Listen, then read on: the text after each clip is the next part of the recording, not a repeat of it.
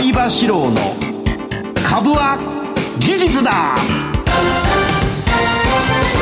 皆さんこんばんは相場志郎です。リスナーの皆さんこんばんは金井憧れです。この時間は相場志郎の株は技術だをお送りしていきます。今日もよろしくお願いします。はい、ます。この前の番組のしゃべくりカブカブさんと つながりもね生まれまして。しゃべりかぶこの番組の前にしゃべくりカブカブっていうのがあって、はい、坂本慎太郎さんが出ててあとなんだ馬渕さんと新井さんが出てて、はい、まあスタジオっていうのは皆さんご存知だと思うんですがこう金魚鉢のようにこうガラスで囲まれてるわけ、はい、で俺はちょっと覗きに行ったら、まあ、坂本さんが本番中なのに外に出て挨拶に来たという、坂本さん急に 背筋がピーンと。ね。面白かったです。面白かったですね。でもラジオっていうのはすごい影響力があるなと思ったのは、はい、この先ほどの坂本さんのしゃべくりカブカブも登録者が増えてきたって言ってるし、うん、それから相場志郎を知ったのはいつですかっていうふうにあの株軸の軸性とか講演会で来てくれたお客さんに聞くとね、ラジオで知りました。へ俺を知って俺がやってるラジオを聞きに来たんじゃなくてラジオを見てたら変なおじさんがなんかやってた。ラジオ専攻で。そうそうラジオ専攻なんだな。あラジオの威力ってすごいなってんで、うんうん、えー、思っててさっきねお話をしてたら、はい、あの憧れちゃんも北海道放送の時に、はい、なんだっけ？そうですそうです、うん、ラジオでいつも聞いてます、うんっていう声がけが多くてですね、ね、やはりあの車社会なので移動中に聞いてましたとか、うん、じゃあテレビやってたのに、はい、ラジオの方が先で。ラジオテレビイベントっていう順番にしていくみたいな、うん、あそうかそうかそうか。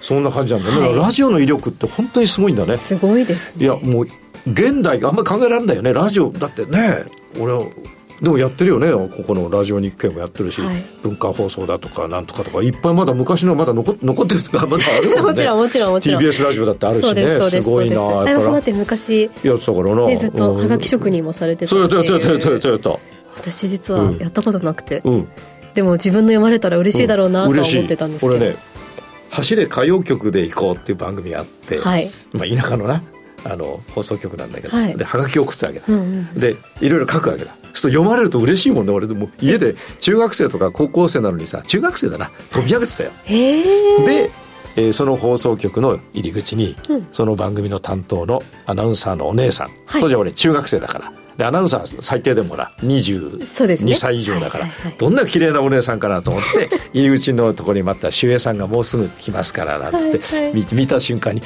うわ俺はラジオだけにしとけばよやめてよ。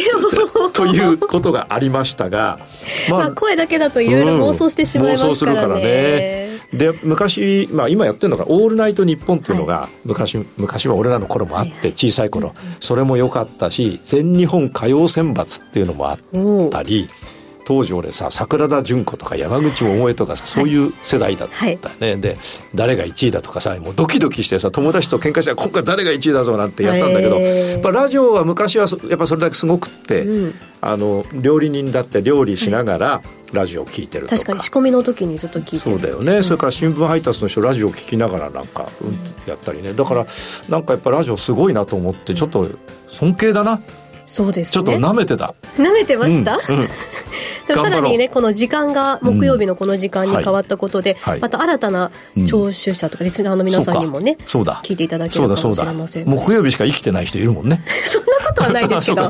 でもね少し時間が早まるだけでもしかしたら皆さんのスケジュールのね組み込まれ方も違うかもしれないなんかねあの番組がこれ火曜日から木曜日になったら、小学校とか中学校は授業授業を変えたらしいよな。そうなんです。これに合わせて？そんなわけないじゃないですか、総理の記者会見の時間が変わったとかな。変わったらすごいです。すごいよな。それぐらい影響力のある番組によしさらにしていきましょう。よし。今日もよろしくお願いします。お願いします。さて番組始めていきます。この番組は株職人の相場志郎さんに長年の実績で生み出した技術でかつ実践的な株式トレードについてたっぷりとお話をいただく番組です。この番組は YouTube ライブの相場 TV 相場志郎株塾公式チャンネルで配信しています。動画配信については、ラジオ日経の番組サイトと相葉 TV でご覧いただけます。また番組を見逃した、もう一度見たい、そういった方のために、ファームボンドの有料会員、または株塾会員になると、番組の過去の動画などもご覧いただけます。番組ホームページの会員登録バナーからよろしくお願いいたします。それでは番組を進めていきましょう。この番組は株塾を運営するファームボンドの提供でお送りいたします。相場志郎の相場の潮流このコーナーは株式投資のポイントを相葉さんにわかりやすく解説いただきます。それでは今日の相場を振り返っていきましょう。12日の東京株式市場で日経平均株価は大幅に3日続伸。終値は前日に比べて558円15銭高の32,494円66銭でこの日の高値引けとなりました。前日のアメリカハイテク株高を受けて、半導体関連のネガサ株が急進、日経平均を押し上げました。海外短期筋とみられる断続的な株価指数先物への買いが上昇に弾みをつけ、終日上値追いの展開となりました。アメリカ長期金利の低下を背景に、前日のアメリカ株式市場でダウ工業株30種平均など主要株価指数が上昇。東京市場でもアメリカ株高を引き継いだ買いが先行し、半導体関連など主力の大型株は軒並み、軒並み高となりました。足元の急速な相場上昇を受けて損失確定とみられる売り方の買い戻しも加速し、大引けにかけて日経平均は一段高となりました。高値圏では一進一退となる場面も多く、今週の日経平均は一方的な上昇が続いており、上値では相場加熱を警戒した利益確定売りが出ました。東証株価指数トピックスは反発し、34.65ポイント高の2342.49で終えました。東証プライムの売買代金は概算で4兆1765億円。売買高は14億7118万株でした。東証プライムの値上がり銘柄数は1317と全体のおよそ7割。値下がりは465、そして変わらずは55銘柄でした。なるほど。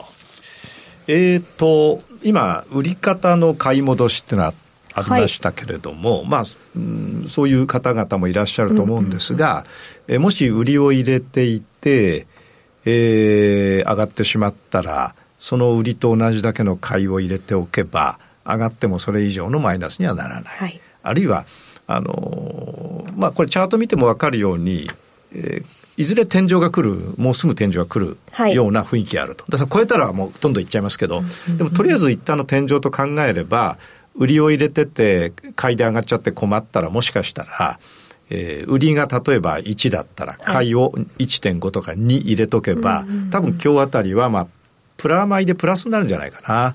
で、いずれ下がってくるときに備えて、えー、上の方で売りを入れておけば次の作業が取れるから、いろんな作戦があるんだけど、えー、片道だけだとやっぱり売りを入れて損をしてるから、はい、えー、損失の確定をするということもあるんでしょう。うん、だまあでも皆さんはね、あのリスナーの皆さんは多分そういう両立てやっとけばいいんで、とりあえずね。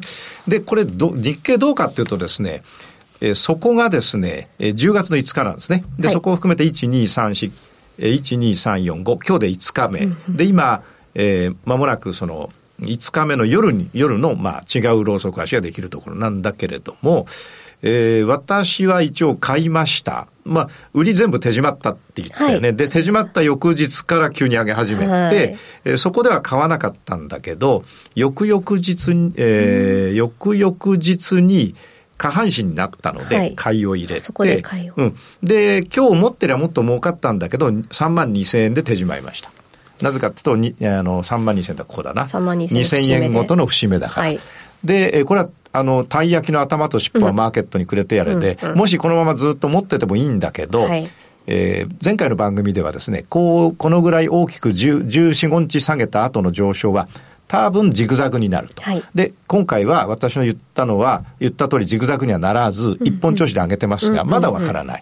うん。この辺で下げてくるとジグザグの可能性があって、ちょうどね、えー、3万2千円のとこで4本、5本目、えっ、ー、と、1、2、3、4本目が終わったとこなんだよね。はい、4.5本なんで。うんうん、で、大体4本だと思ってるので、うん、えー、そこはちょっとお話した通り手じまいましたと。こっからなんだけど、実は3万500円から、えー、3万2600円ぐらいまで上げてますから、はい、2000円ぐらい上げてんだよね。はい、で、2000円上げたと、過去同じような例、えっ、ー、と、天井圏を作って、一回大きく下げて、お急に戻ったとこ結構あるんだよ。うんうんうん、で、そうするとね、この急に戻ってるのを見ると、次の下げっていうのは考えられないんで、人々にとって。ところが、冷静に見ると、これ下がる可能性もある。まだ。チャート見たら。どうして考えられないんですか？えー、えー、あ考えられないのは、はい、例えばこういうふうに見るからだよな。こすげえ上がってんなって思うから。要するに、い今上がっ、も広いところから見ると、はい、全体の中で大きく本当に下げて、で、そこから這い上がってきたから、そんなに上まで行くはずがないわけです。軽く下げて上がるならどんどん上がっちゃうんだけど、大きく下げて、やっと前のところに戻ってきたぐらいなわけだから、はい。はい、ところが、目先1、2、3、4、5、5日間上げてると、もう上げ一色の気持ちになって、えー、いるわけですよ。例えば、えー、っと、うん、6月の28日からの上げも、はい、えー、合計1234、5日間上げたんだけど、はい、この上げはだいたい1500円ぐらい上げてるわけだ。で、ここの5日間見た人にとっては、これはもっといくんだろうって思うけど、そこから2000円以上下げてるわけだから、だからここはですね、冷静に見た方がいいと。ただし、冷静に見た方がいいんだけど、あの、この上げね、5日間の上げ、はい、取った方がいいわけや。そうですよね、うん。取った上で次の下げも取ればいいから、その方法はね、この後のコーナーで、はい、えー、リスナーだけに内緒で、はい、内緒で全国放送で、内緒で全国放送で。お送りしようかと思ってますが、日経はそんな感じですよ。だから、前の高値の3万4千円なんてのはまあいかないわ。で、一回下げて、それがは、えー、10日線に当たらずか当たって戻ると、まあ結構強いんで、その次は3万3千円ぐらいいくかもしれない。ただその前にこう、天井が、の高値が、高値が切り下がってくると、次はちょっと大きく下げちゃうかもしれないと思います。で、ただ一方、月足を見るとですね、これまだパンパカパンなんだよね。日経先物。はい、あのー、ほら、去年の、えー、21年の末ぐらいの高値を抜けちゃって、今、パンパカパンで、よ、陰線、あ、陽線、陽線一本戻っちゃったんだ。はい。で、緑上見てるから。はい、これ、3万4千抜ける可能性もある。はい。で、どうしたらいいと？3万4千抜けるのに次の下げを狙いましょうって言ってる俺は、おかしいかっていうと、まあ、もともとおかしいんだけど、あの、冷静に言うと、3万4千円まで今の上げが続くことはまずありえない。はい、だから1回下がるでしょう。うんうんうん、で、その下げが大きかったらこれが天、あの、えー、実は天井だったと。うん、で、この5日間の上げはまあ単なる戻しだったということになります。はい、もう一つは、えー、3万4千まで行くはずないけど、どっかで下げて、えー、軽く下げて緑に当たらずに上がっていくと、これ、日大の形ですね。こう来て、こう下げて上がりますから、それは多分3万3千か4千いくだろうと。はい、じゃあ今度3万3千か4千いく途中に、過去の高値である3万3290円があるんで、はい、ここで一回下げるだろう。はいはい、で、そこから本気に下げたら、これはもう一回オレンジの下だから暴落します。はい、ところがそこちゃんと抜けてくる、軽く下げて抜けてくると3万4000円いって、新高値になるから、あの、最後は上がるにしても下がるにしても、我々のトレードは、ここ、えー、1週間とか10日の話なんで、うん、1週間とか10日の話ではそういう戦いをしながら、はい、早めに切って次の下げをどこまで下げるかを見て、か次の下半身で買ってって、うん、抜けるなら抜けていいんだよ。うんうん、で、ところが上の方で逆下半身になれば、それは従って買いを手締まって売りを入れてあげるから、上抜けようが下に抜けようが、はい、要するに下半身から逆下半身の間のどこかを取るだけなんで、はい、えー、上がっても下がっても全部取れちゃうよと。そうですね。うん、いうふうに読んどく必要がありますと。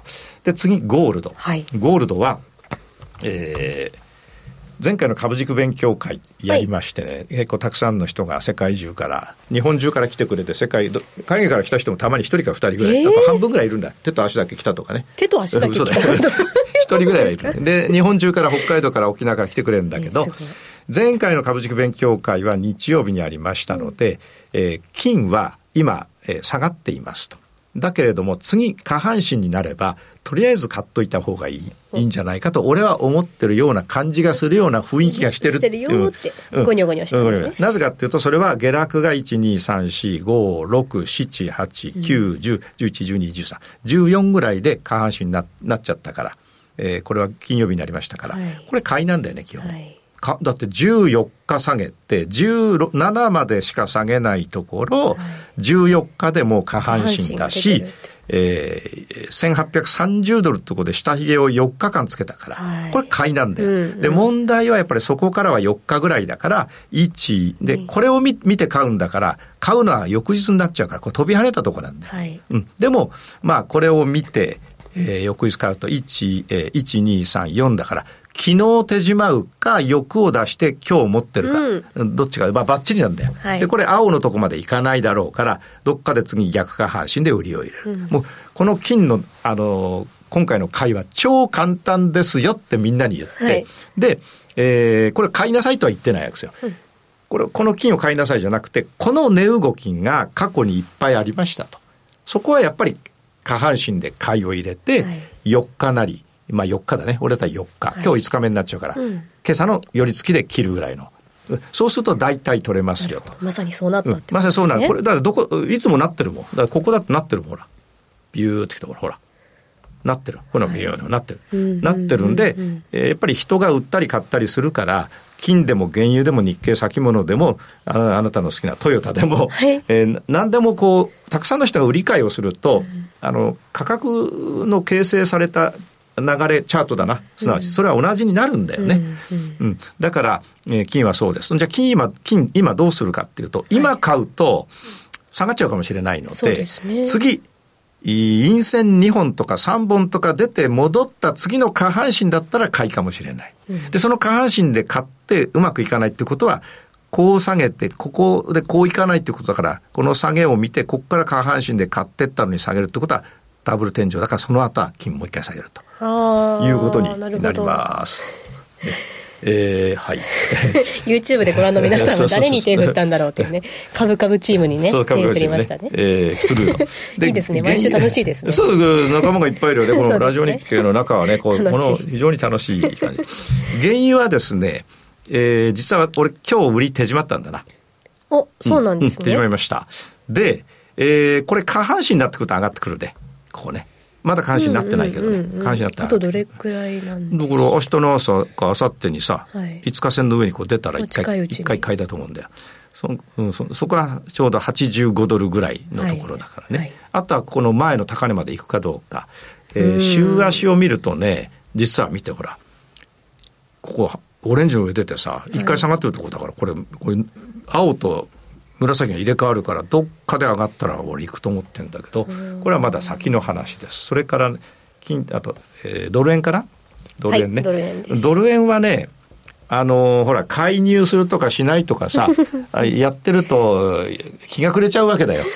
なんで、はい、違う銘柄をやった方がいい、はい、例えば例えば？うんとね例えばあちょっと待ってくださいね。例えばユーロ、ユーロオーストラリアドルみたいな、ちょっと開けてみますよ。はい、えー、EUR、AUD、AUD みたいなのだと、やりやすいですだって日銀の介入関係ないじゃん、これ、ユーロとオーストラリアドルだから、はい、た多分誰も何もやらないわけだ。そうでしょう、介入があるとかないとかやってると、本当にもうなんかこう、日が暮れちゃうよ。うん、なのでこれ見てください。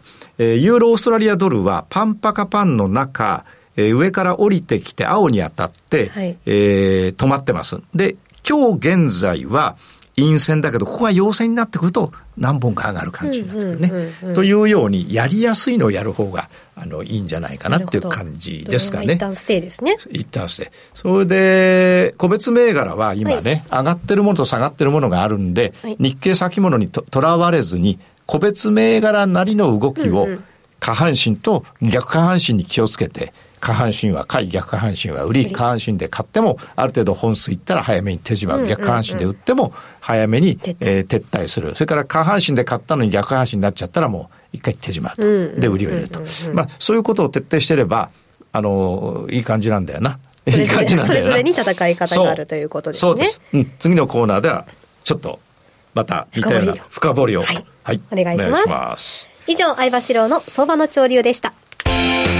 株は技術だ投資の提言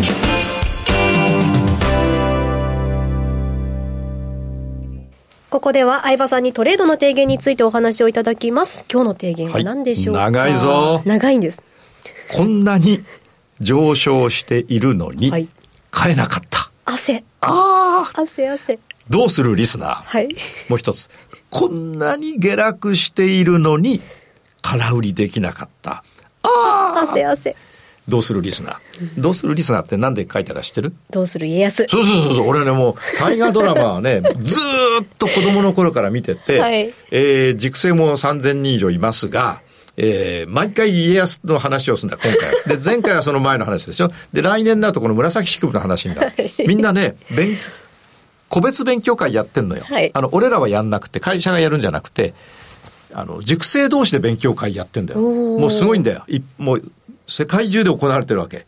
人人によっては毎晩やってる人もいる。うん、うん、あの受講生同士でね。すごいですね。ボランティアっていうかなんていうの、その、自主的に自主的にね。ねうん。ところが、あのー、みんな家康見てるから、日曜日の8時はね、勉強会がない。素敵。そうでしょ。すごいいい仲間だろ。そうですね。なんと。思いは一つ、うん、思いは一つ。いいですね。うん、さて、えー、で、こんなに上昇しているのに買えなかったというのは、うん、今の、例えば日経先物とか、上がっている銘柄の状況ですわ。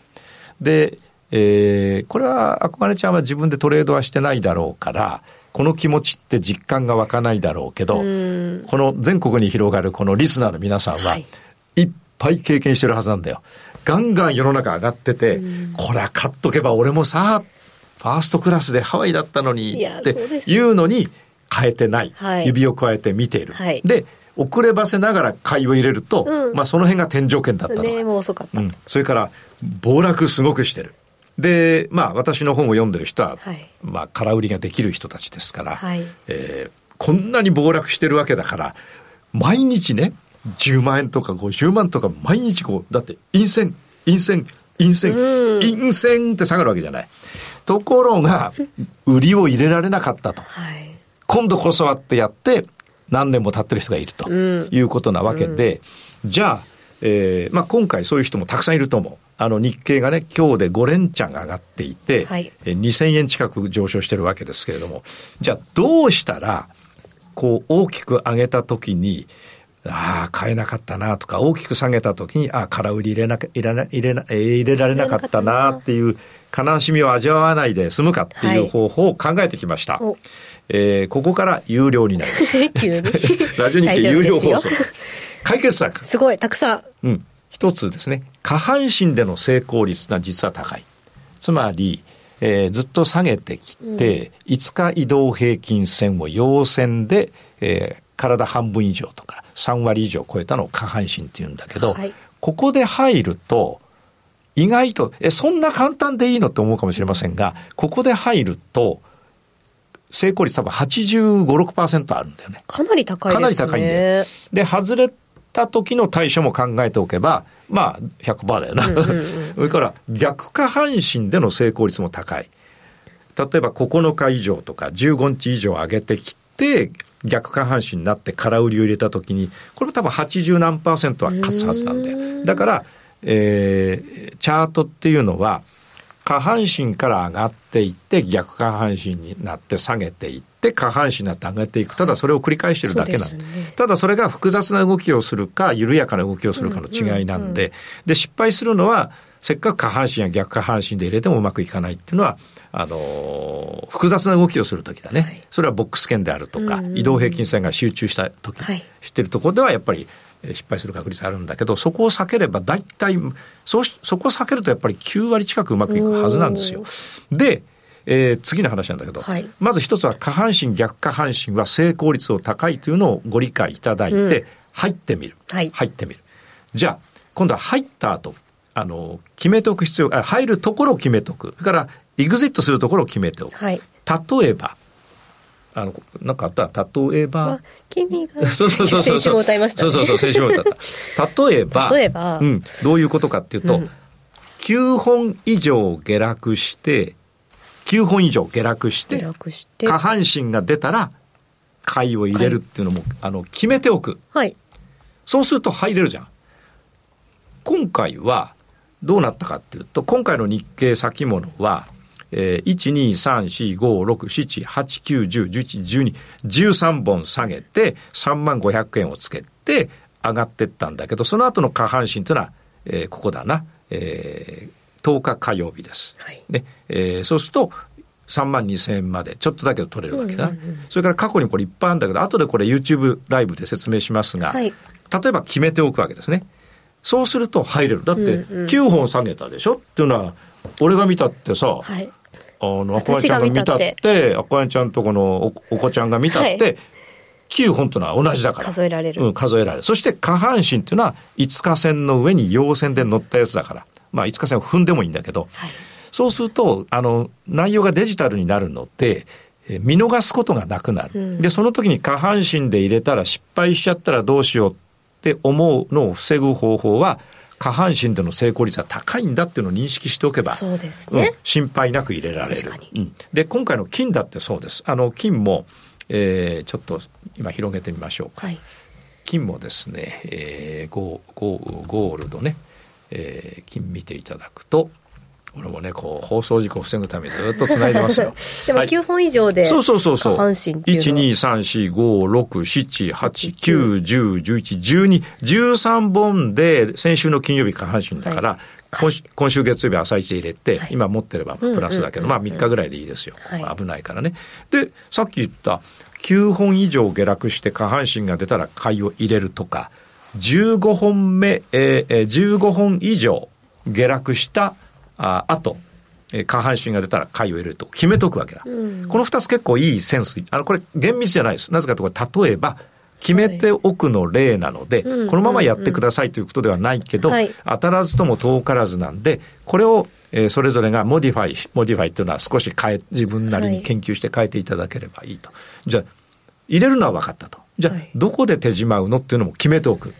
そうか、うん。例えば、金でいくと、えー、15本目、14本下げて、15本目で下半身だから買ってみる。うん、で、えー、今度は15本下げた時ってのは大きな下げだから、買ってみたら5本目の朝、つまり4本終わったら手締まうだと1、2、3、4だ。今朝手締まえば、うんうん、取れるでしょ？見事に。見事でしょ、はい、それから、えー、金の他の日、えー、去年こ、今年の7月もそうよ。これ15本以上下げてますよ。で、下半身で買って、次は、えー、今度は、えー、4本だとしたら、いえー、ごめんなさい。1、2、3、4だから。ここで手締まいだから、はい、これもプラスになります、うんうんうんうん、で、これは今回のは急落だから4本しか上げないで下がっちゃう可能性があったんだけど、うんうん、ここは急落じゃないので、見てると、そんなに急落じゃないな。そうですね、ね、これは急落。だから去年の7月は急落じゃないんで、1、2、3、4、5、6、7、9、10、11、12、13、14、15、16本だから。じゃあ17本目の下半身で買って9本持つっていうと、1、2、3、4、5、6、7、8、9で天井、もう天井で売れる。はい、見事に。というふうに決めておくといいんで。